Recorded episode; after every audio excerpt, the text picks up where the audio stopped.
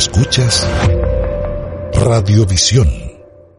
Recibimos con amigos de nuestros invitados esta mañana, la doctora Valeria Novoa, la dama es docente de la Universidad SECNUS. Y esto, bienvenida Valeria, doctora Novoa.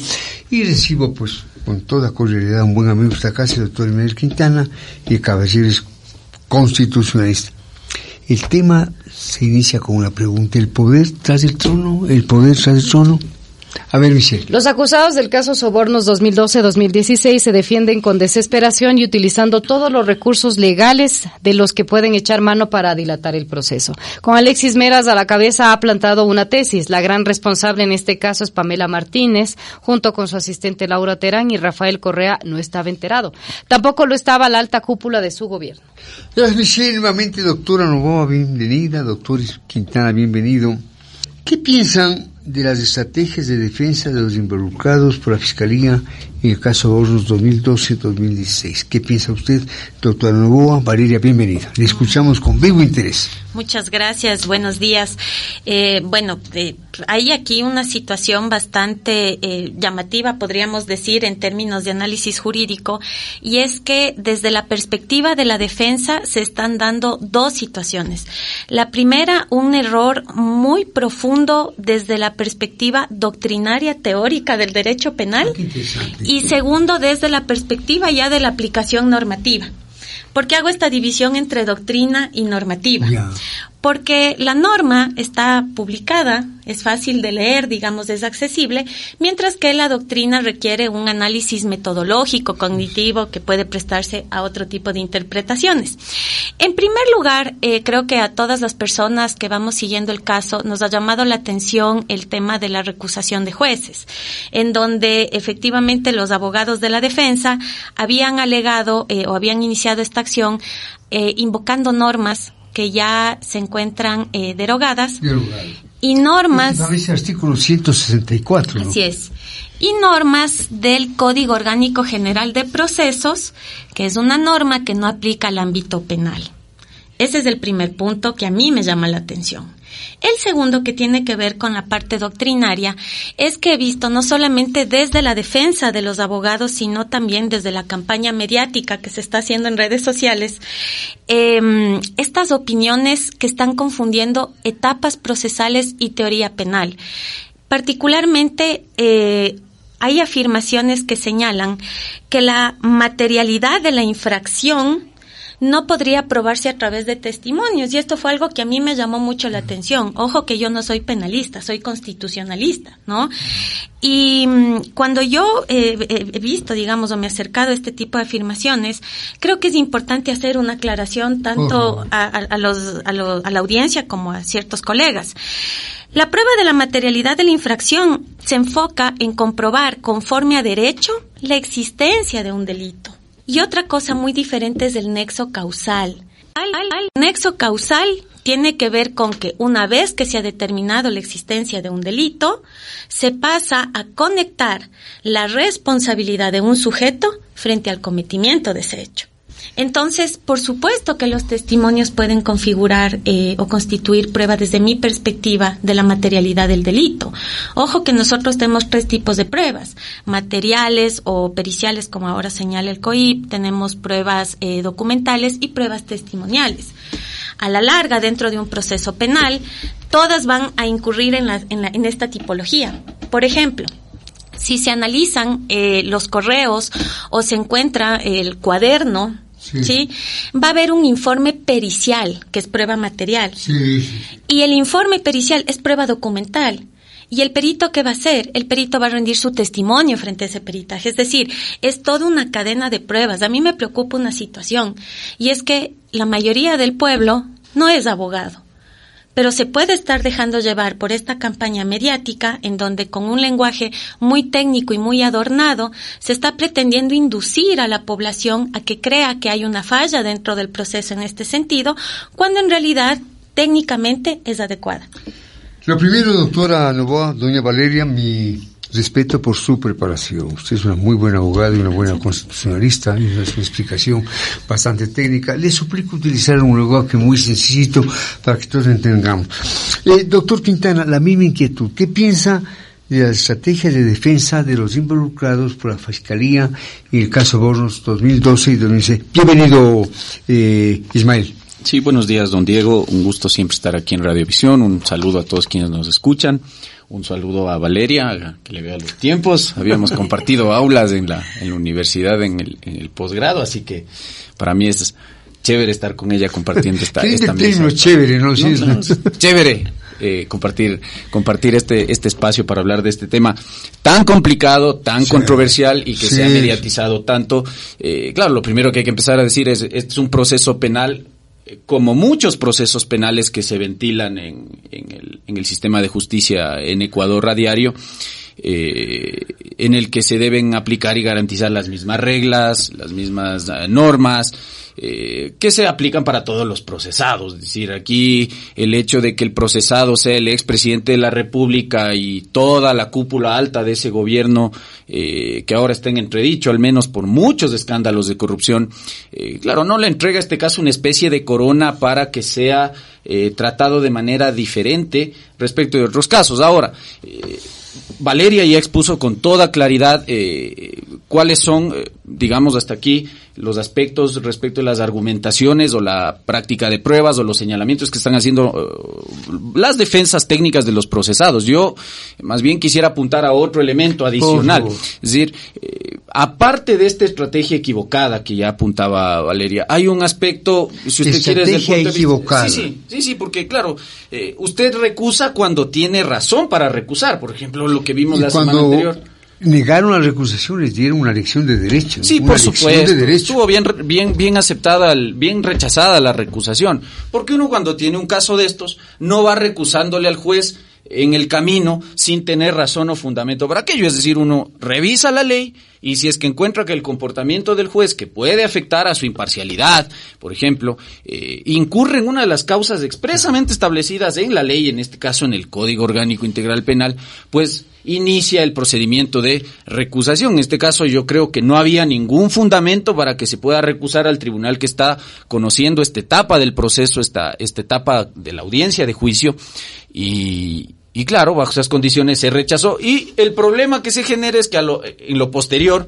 cuando usted en realidad tenga una verdadera causa para recusar al juez, pues bueno, la cuestión no. eh, queda, queda sin fundamento. Pero más allá de eso, que digamos, desde afuera podría ser visto como una estrategia puramente eh, dilatoria del proceso, más allá de que hayan otros señalamientos válidos también que indiquen que eh, los recursos de estos o los pedidos de recusación están previstos en la ley y los abogados bien podemos echar mano. Ahora, una cosa es que uno eche mano de eso, le insisto, cuando haya fundamento y base para, para presentar un, un pedido de esa naturaleza, y otra es que usted en franco abuso del derecho, presente una recusación solamente eh, con la finalidad de patear la pelota hacia adelante, como uno diría coloquialmente, ¿no? crear un incidente en el proceso y con otra cuestión, que es a donde quiero llegar. Eh, porque aquí hay un argumento eh, del lado de la gente de los procesados y específicamente de la defensa del expresidente Correa, eh, que también incurre en una mentira. Esto, esto de señalar que a través del proceso sobornos se está pretendiendo impedir la candidatura, una posible candidatura al expresidente Correa, por ejemplo, a la presidencia de la República. Entonces, ahí es cuando uno dice, a ver, ¿por qué le mientes a la gente? Porque independientemente del proceso este sobornos, la gran pregunta que uno tiene que hacerse es, bueno, ¿el expresidente Correa puede hoy ser candidato a la presidencia de la República? La respuesta es no. no claro. Con o sin condena en el caso sobornos, el expresidente Correa ya agotó sus probabilidades constitucionales de presentar candidatura a la presidencia de la República. Es decir, eso está impedido. No le mientas a la gente, no le mientas a tu coideario, a tu partidario. La gente aguarda y tiene la esperanza de que el señor vuelva de Bélgica, tenga ese valor civil de venir acá, enfrentar estos procesos y presentar candidatura a una dignidad que hoy ya no puede. Ahora, también le estás mintiendo a la gente en otras cosas, porque el señor ahora, con el proceso este sobornos, tampoco está impedido de presentar candidatura. Es decir, hasta la constitución del año 98, si usted me decía, bueno, si estuviéramos con esa constitución, sí, ahora el señor Correa estaría impedido de presentar candidatura, porque había una inhabilitación específica para quienes eran llamados de etapa plenaria o, lo que se llama ahora la etapa de juicio penal. Ahora no, pues la inhabilitación se produce con la sentencia de condena ejecutoriada, en este caso por delito eh, de cohecho. Entonces el señor no está inhabilitado. Ah, otra cosa es que tú estás en la comodidad de, en un país europeo, eh, viviendo muy bien, cuando tus colegas acá le están pasando muy mal por tu culpa y resulta que tú no tienes el valor de venir acá y enfrentar eso. Pues. ¿Qué pensará Alexis Mera? ¿No es esto Jorge Glass? bueno, ayer veíamos que ya había, a propósito de este caso, la, la, la perito que, que, había hecho el perfil criminológico de, estos de estos individuos, eh, al haber hecho una entrevista a Alexis Mera, Alexis Mera hace unas declaraciones llamativas, ¿no? Esto es decir que entre preferir a León Febres Cordero o Rafael Correa se queda con Febres Cordero porque él era un presidente eh, maduro, un político maduro, mientras que Correa era un político y un presidente caprichoso, no lo digo yo, lo ha dicho aparentemente Alexis Mera a la perito que presentó ayer en audiencia fiscalía. Entonces ahora uno dice, bueno, Correa puede venir al país, puede venir. Otra cosa es que no quieras porque sabes lo que va a pasar. Tienes dos órdenes de prisión preventiva en tu contra y sabes lo que va a pasar. Ahora, incluso con esas dos órdenes de prisión preventiva, él podría presentar candidatura eh, a la Asamblea Nacional, no a la vicepresidencia, no a la vicepresidencia. Yo sostengo personalmente que no puede optar por una candidatura a esa dignidad, porque si usted abre la Constitución, la Constitución, ¿qué es lo que dice? Que el vicepresidente tiene que cumplir los mismos requisitos y no estar inmerso en las mismas inhabilidades y prohibiciones que el ordenamiento jurídico le establece al presidente de la República. ¿Cuál es la misión del vicepresidente finalmente? Subrogar al presidente. Ah. ¿Podría Rafael Correa subrogar al presidente en calidad de vicepresidente? La respuesta es tajante y contundente. Es decir, no. Lo que le queda es una posible candidatura a la legislatura. Ahora, ¿qué es lo que puede pasar también? Si es que la sentencia de condena, que entiendo eh, debería venir porque con todos estos elementos de prueba, si es que eso para ocurre mediados de el día de mañana, no, es que inclusive el, el, señor Correa podría venir, inscribir la candidatura, hacer campaña y ser elegido. Y a el momento en que él sea elegido y luego sea eventualmente condenado, es decir, que reciba sentencia ya de condena ejecutoriada, la inhabilitación se le va a aplicar de modo superviniente, pues porque se le van a suspender sus derechos políticos. Y al estar suspendidos sus derechos políticos, él no podría ejercer el cargo.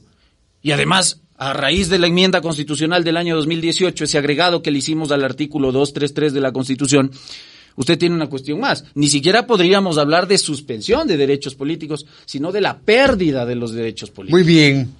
El doctor Ismael Quintana, igualmente con gran preparación más allá de su juventud, un ruego para Valeria y para Ismael, abreviar un poco la respuesta porque tengo varias inquietudes. Sí, sí, no, no. Eh, Valeria, doctora Novoa, ¿cuál es su reacción a la tesis inaugurada por Mera en el sentido de que Pamela Martínez se enriqueció exaccionando a los empresarios y que nadie más que ella se benefició? Claro que esa es la estrategia. Pamela es todo y el señor Correa que estaba al tanto de todo no sabía absolutamente nada. A ver, a ver Pamela. Bueno, Valeria, no, por favor. bueno, eh, esos juegos mentales.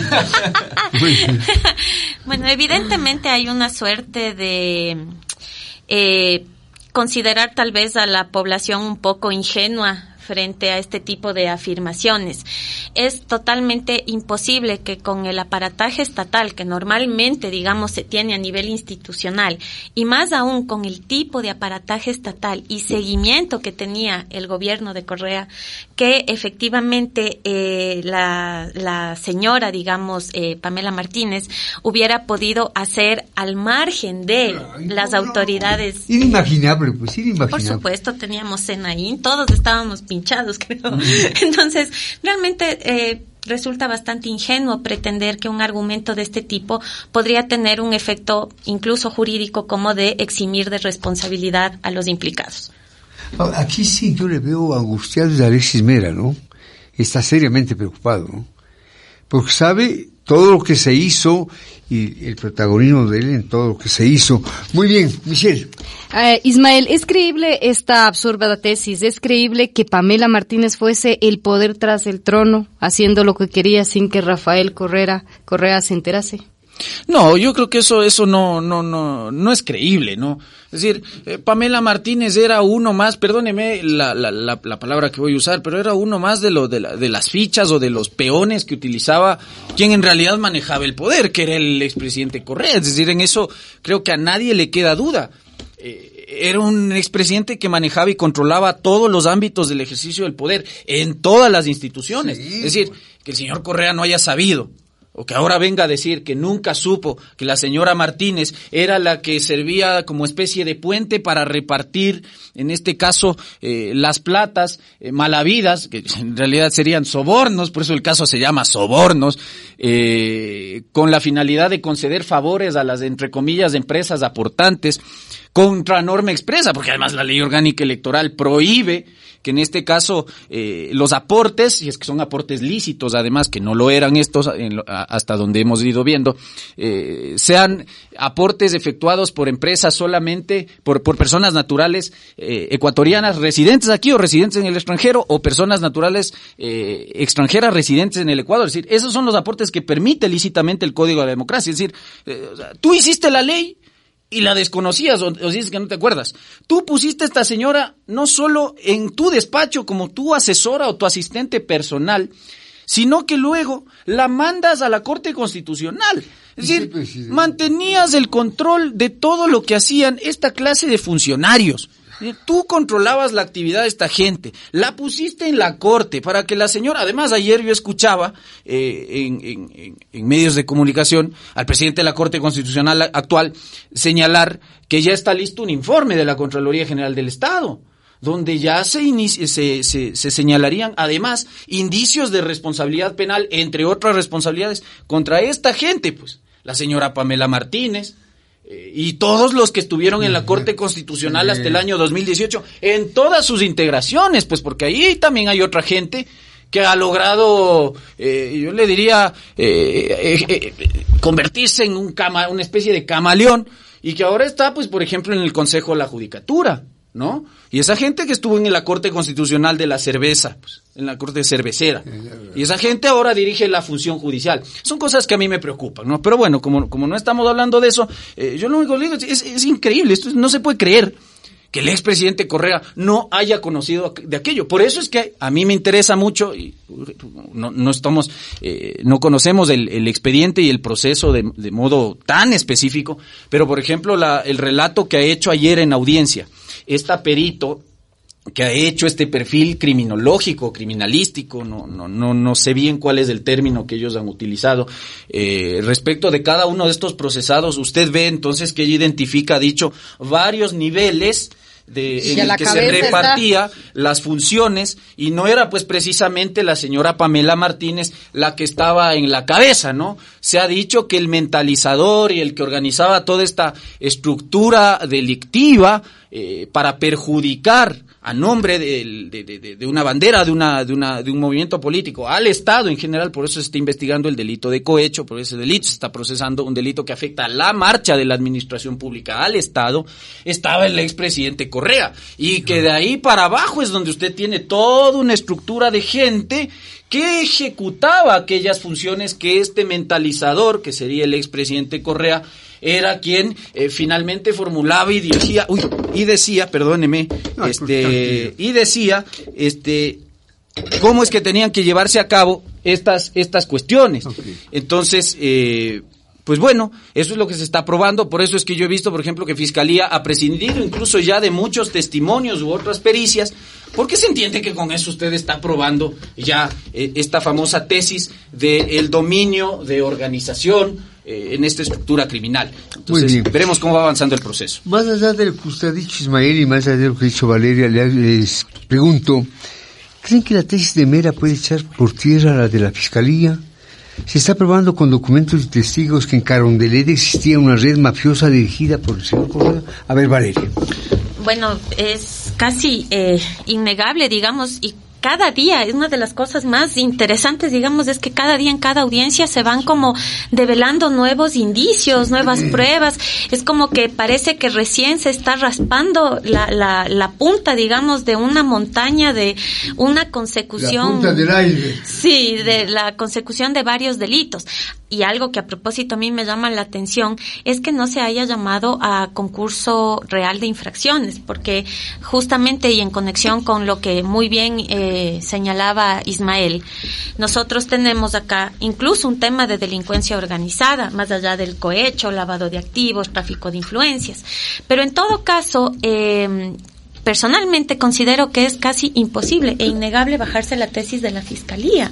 Eh, a la fiscalía le corresponde, ojo, descubrir la verdad, no sancionar por sancionar. Entonces de ahí viene la teoría del caso. Si la fiscalía ha logrado determinar o identificar que existe un delito de cohecho, es porque está motivando. Y si los jueces han llegado a la etapa de juicio, porque recordemos que el derecho procesal penal tiene varias etapas previas al juicio es porque hubieron los indicios suficientes para implicar a las 21 personas que han sido convocadas a esta etapa procesal. Valeria, doctora Novoa, y lo que tiene que ver con la actuación de la doctora Salazar, la fiscal general, desde perspectiva de abogada y de doctora con gran experiencia en este tema, ¿cómo ve la actuación de ella? Bueno. Descubre fortalezas, debilidades, porque más de una vez los jueces han llamado la atención también, ¿no? Sí. Eh, bueno, considero que la posición de la... También es una mujer bastante joven, ¿no? Caramba. ¿Con qué desafío? ¿Con qué desafío? Sí, sí.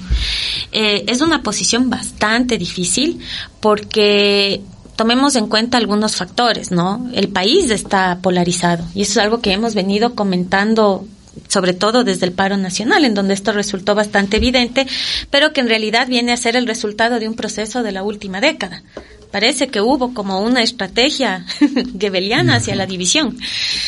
Y a propósito de eso, eh, ejercer un rol de este tipo y más aún llevar el juicio o uno de los juicios más polémicos de los últimos tiempos implica que esta persona no tenga solamente en riesgo su imagen frente al colectivo, sino también su integridad personal. ¿Sí? En ese sentido, digamos, eh, no debe ser fácil el trabajo de, de la fiscal, porque además eh, las pruebas que sostienen la teoría del caso no son de fácil acceso. Vimos lo que sucedió en el paro nacional con la Contraloría y cosas por el estilo. Realmente, o sea, sustentar motivadamente a través de pruebas materiales innegables resulta ser un trabajo bastante complicado. Ahora, ¿qué es lo que sucede? Y que yo me abro un poquito del, del espacio del derecho y me meto más al tema sociológico. Hay demasiadas expectativas del pueblo frente a este juicio. Expectativas tanto desde la luna línea, que tiene que ver con la, la, postura de que efectivamente se cometió el cohecho y se quiere justicia y otra postura que seguramente podría ser eh, la de considerar que los implicados son inocentes. Sin embargo, aquí se da un tema bastante interesante eh, que mm, tiene que ver con la sociología jurídica y un, un ámbito nuevo de estudio que se llama el derecho procesal social. Este análisis nos permite a nosotros mirar cómo es que eh, la expectativa del pueblo frente a un proceso. Y si ese proceso falla y no llega a culminar con una sentencia, por ejemplo, condenatoria, en el caso de que efectivamente personas en el poder cometieron delitos graves, causa una victimización a toda la sociedad. ¿Y cómo recomendarías que manejen los medios de comunicación este tipo de casos como el caso de Soborno 2012-2016? Bueno, eh, tenemos nosotros nuevamente también polarización en los medios de comunicación, ¿no? Los medios de comunicación deberían tratar de mantenerse eh, lo más objetivos posibles eh, y más allá de mirar a los sujetos que se encuentran involucrados en el proceso, ahondar en ser el puente de conexión entre el sistema jurídico que efectivamente es técnico y lo que llega de información a la colectividad. ¿No? Entonces, para, para mí tiene que ver con el puente que, que conecta, que conectaría y que ayudaría al pueblo a formar un criterio. En una primera parte. En una segunda parte, a empoderar también a la gente con respecto a la exigencia de que el Estado cumpla con su rol de garante en cuanto a que se haga justicia. Cada vez que ha habido un proceso judicial en donde un sujeto político, insisto, que ha causado grandes daños a la colectividad, no ha llegado a tener sentencia condenatoria, hay implicaciones sociológicas gravísimas dentro de lo que es la ciudadanía. Por ejemplo, pérdida de credibilidad a las instituciones, eh, sensación de que el sistema judicial no funciona, eh, incluso, y a propósito de un nuevo tema que en el cual ando incursionando, genera y eleva irónicamente los niveles de corrupción, porque genera esta sensación de que si logras cometer el acto de corrupción y aliarte de un sujeto político con poder, realmente la justicia no te va a alcanzar. Entonces las consecuencias, más allá de que estas personas reciban sentencia condenatoria o no, tienen que ver mucho más allá en un plano más colectivo. María, escucho con muchísimo interés. La misma inquietud de eh, doctor Quintena ¿Cree que la tesis de Mera puede echar por tierra la de la Fiscalía? Se está probando con documentos y testigos que en Carondelet existía una red mafiosa dirigida por Rafael Correa. A ver, la misma inquietud. Es que el argumento es complicado, le insisto, o sea, más allá de que se pueda atacar a ciertos elementos de prueba que puede estar presentando Fiscalía en esta, en esta audiencia de juicio, eh, hay declaraciones, pues. Es decir, eh, hay cosas. testigos. No, no, no solo testigos, sino que usted tiene ahí un directivo de una empresa Odebrecht corrupta eh, que ha declarado pues allá en Brasil y asegurado hasta con nombre y apellido a quién entregó la plata y en cantidades también cuántos millones. Pues, no, estoy, no estoy diciendo que aportó con 100 dólares para la campaña, pues el señor aportó con millones de dólares, su empresa, a través de él, aportó con millones de dólares a la campaña. Es decir, ¿de dónde tú vas a decir que no tejiste una red cuando tenías todo un conglomerado de funcionarios, altos funcionarios, a quienes tú les encargabas misiones, les encomendabas el, cumplimiento de ciertas actividades, les enviabas de viaje para que reciban la plata de uno y se le entreguen al candidato directamente, porque básicamente es lo que ha, dicho uno de los testigos, ex alto funcionario del, gobierno de, del expresidente Correa, este señor Bucaram, que va y dice, sí, efectivamente, yo vine de Guayaquil por orden eh, de la señora Bonilla, ¿ya? una de las procesadas, recibí 100 mil dólares y se los entregué a su marido. ¿Para qué era? Para la campaña de la señora en esa época, en el 2014, para la alcaldía de Guayaquil. Es sorprendente que el marido contó billete por billete. Entonces, no me puede usted venir a decir que aquí, a través del gobierno, a través del aparato gubernamental, de la función ejecutiva, usted no asignó a todos estos funcionarios unos roles. Estamos viendo que se tenía una oficina aparte, afuera de la presidencia, acá ubicada por el Hotel Colón, no me acuerdo el nombre, por ahí sale en el proceso, donde habían las reuniones, pues, para planificar, para distribuir los, entre comillas, aportes, que de aportes no tenía nada. Esta cuestión. Entonces, claro, sostener esta cuestión por parte del señor Mera me parece francamente eh, inaceptable. Ahora, sí hay cosas que también a Fiscalía hay que criticarle, y por ejemplo, una de las cosas que hay que criticarle es el hecho de haber dejado de lado o fuera de este proceso a varias empresas como por ejemplo Odebrecht. Porque Odebrecht no está en el dado Su razón, no, la razón que ella ha dado es una razón que jurídicamente, perdóneme, no tiene sustento.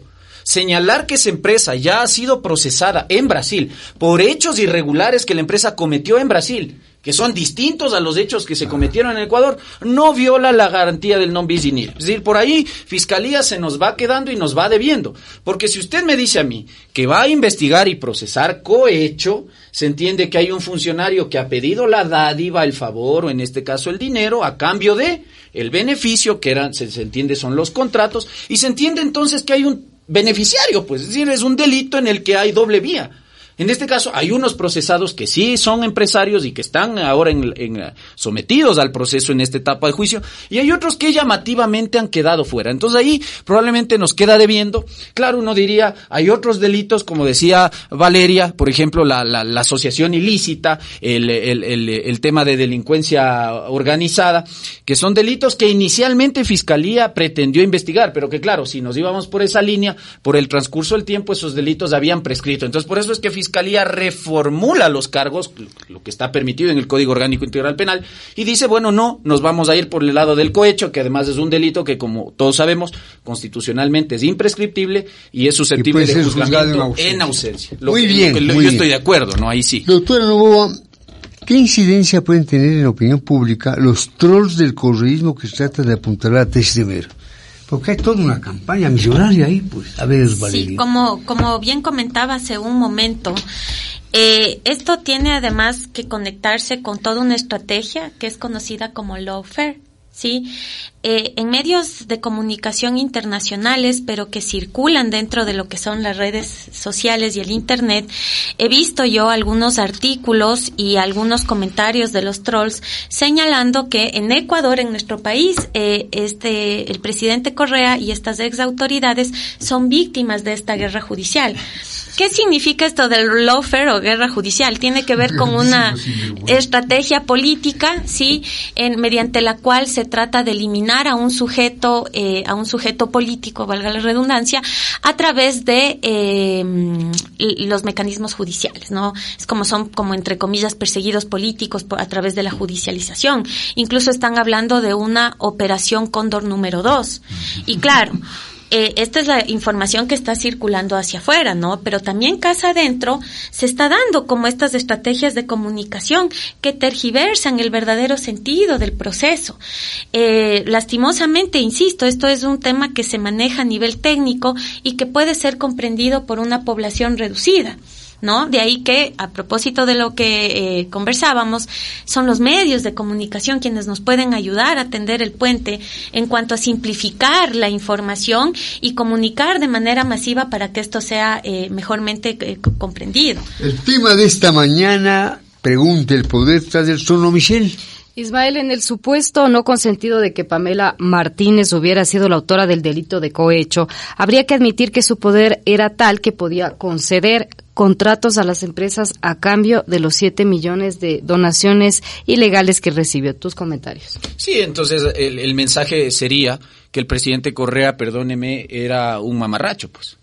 Y que el, señor no manejaba el poder, pues. Y que el señor no tenía ninguna capacidad de decisión en su gabinete y entre sus funcionarios más cercanos y de confianza. Porque eso estaríamos diciendo, pues. Una persona que salía en sabatinas a decir que era el jefe de, todos los poderes del Estado, me va a decir que ahora no manejaba nada y que la señora que manejaba el poder, pues, que, que, hacía las veces de una especie de, de, presidente sin banda, más o menos como el señor Jaime Vargas, es decir, una especie de segundo presidente, era la señora Pamela Martínez. Eso es algo que nadie le va a creer, pues. La señora Martínez era una funcionaria de confianza, que insisto, ejecutaba unos roles. Y como se portaba bastante bien, el premio fue ir a la Corte Constitucional para que ahí la señora haga de las suyas. Según nos ha dicho el profesor Salgado, ahí en la Corte se, se ponían tarifas, pues también, a los fallos. No lo digo yo, lo ha dicho ayer el presidente sí, Constitucional. Lo dijo en este programa. Eh, este entonces, Eh, claro, es decir, no, no, no, no, no, no es razonable que una persona que es estaba siempre detrás de todo lo que significaba el manejo del Estado, de todas las instituciones,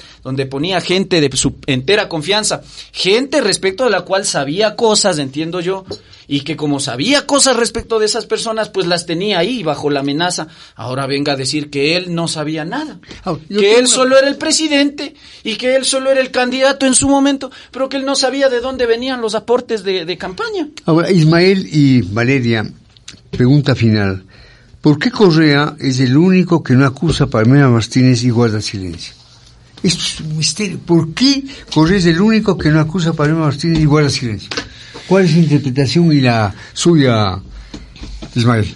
Bueno, ahí seguramente hay muchos, muchos intereses y muchas estrategias también debidamente pensadas y calculadas. Eh, ante un proceso tan, tan delicado y tan, tan mediático y tan seguido por la población, seguramente eh, puede haber como un costo electoral bastante pensado, ¿sí? Detrás de hasta dónde puede eh, dar o no dar su versión. Y aquí nuevamente me remito al ámbito del derecho. Dentro del sistema, sí, que nosotros tenemos, obviamente hay principio de presunción de inocencia, pero el, el, rol fundamental y a quien le corresponde probar la existencia material del delito y el nexo causal es a la fiscalía. Entonces, por supuesto que el expresidente puede asumir, digamos, esta, esta posición dentro de su, de su estrategia procesal, pero claro, para personas que, que pueden darse cuenta, digamos, de más cuestiones al detalle dentro del entorno, eh, definitivamente por ahí podría prestarse esto a la interpretación de que eh, todavía no se llega a, un acuerdo interno entre las partes involucradas también. Un acuerdo interno. Perdón que sea tan franca, pero no hay una unidad eh, discursiva, digamos, eh, o una línea de que, que, que, que hayan como elegido, digamos, dentro de su propio argumento de defensa. Eso demuestra una debilidad incluso dentro de lo que sería el, el movimiento político que ya está tan, tan quebrado, ¿no? De todas formas, eh, creo que una cosa es el conflicto y otra cosa es el litigio. Eh, por una parte, nosotros vemos que el litigio es algo que le corresponde al sistema judicial, sí, y le corresponderá llegar hasta la sentencia que, que se considere pertinente, pero ¿hasta qué punto esto resuelve el conflicto interno que estos señores dejaron haciendo al país? ¿No? Más allá de todo el entramado, digamos, de corrupción que podría estarse sacando a la luz en estos momentos. Una de las cosas que, que más dolor y que más eh, conciencia debería llevarnos a despertar a los ecuatorianos es el estado de conflictividad y de agresividad en la cual nosotros nos hemos quedado conviviendo, al punto en el cual eh, este mismo litigio se está volviendo un pretexto para tener eh, discusiones en redes sociales, con familiares, cosas por el estilo. Es una dinámica ya prácticamente eh, arraigada dentro de lo que es el Ecuador.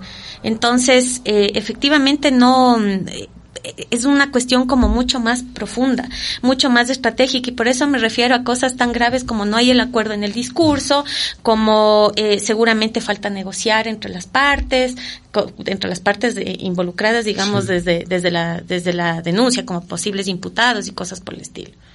La doctora Valeria Novoa, docente de la UICEG. Ismael, con eso terminamos. Se dice que a mediados de marzo, fines de marzo, habrá sentencia.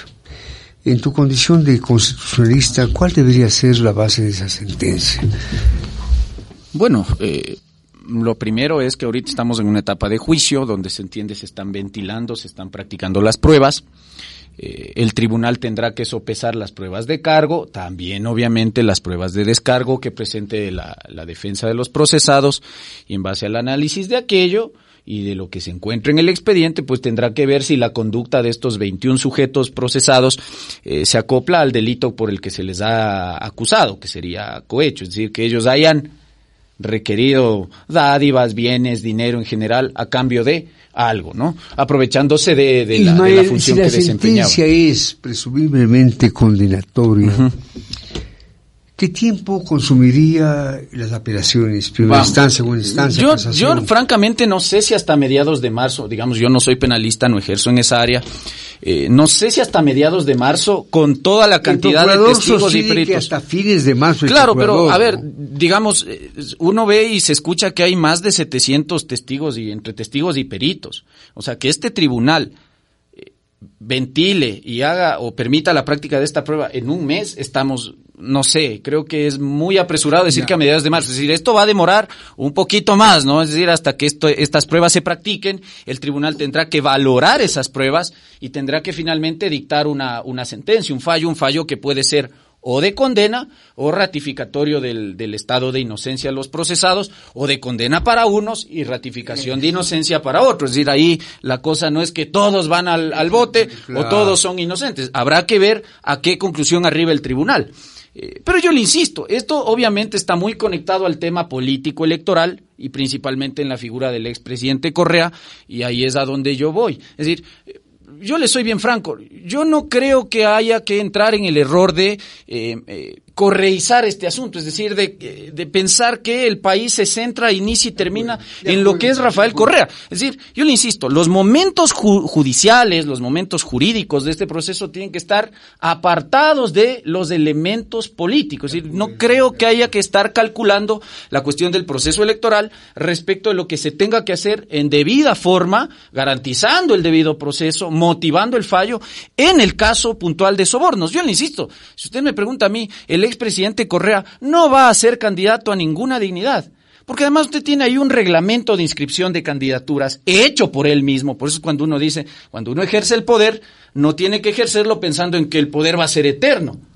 y pisoteando a quien de momento es tu enemigo, porque el día de mañana tú ya no estás en el poder y la tortilla se te vira, porque resulta que ese reglamento de inscripción de candidaturas que él mandó hacer a otro de sus peones en las, en las instituciones, que fue el señor Domingo Paredes, le obligaría a venir al país y a inscribir personalmente aquí su candidatura. Asumiendo sus responsabilidades. Pero por supuesto, entonces, a ver, yo le hago una cordial invitación entonces al expresidente Correa que venga participe, inscriba su candidato. que dé la cara. Y enfrente este Y que dé la cara, ¿no? Eh, de, de que dé la cara. Eso es lo que pasa. Obviamente, lo hará muy difícil. Entonces, por eso yo creo que hay que tomarse con calma este proceso y hacerlo bien. Es decir, no hay peor cosa que hacer mal esto y darle pretexto a este señor y al resto de, de- de exfuncionarios para que el día de mañana vayan al, sistema- que exactamente, no para que vaya al sistema interamericano y el día de mañana le digan, por ejemplo, cosas como que el señor fue juzgado por jueces temporales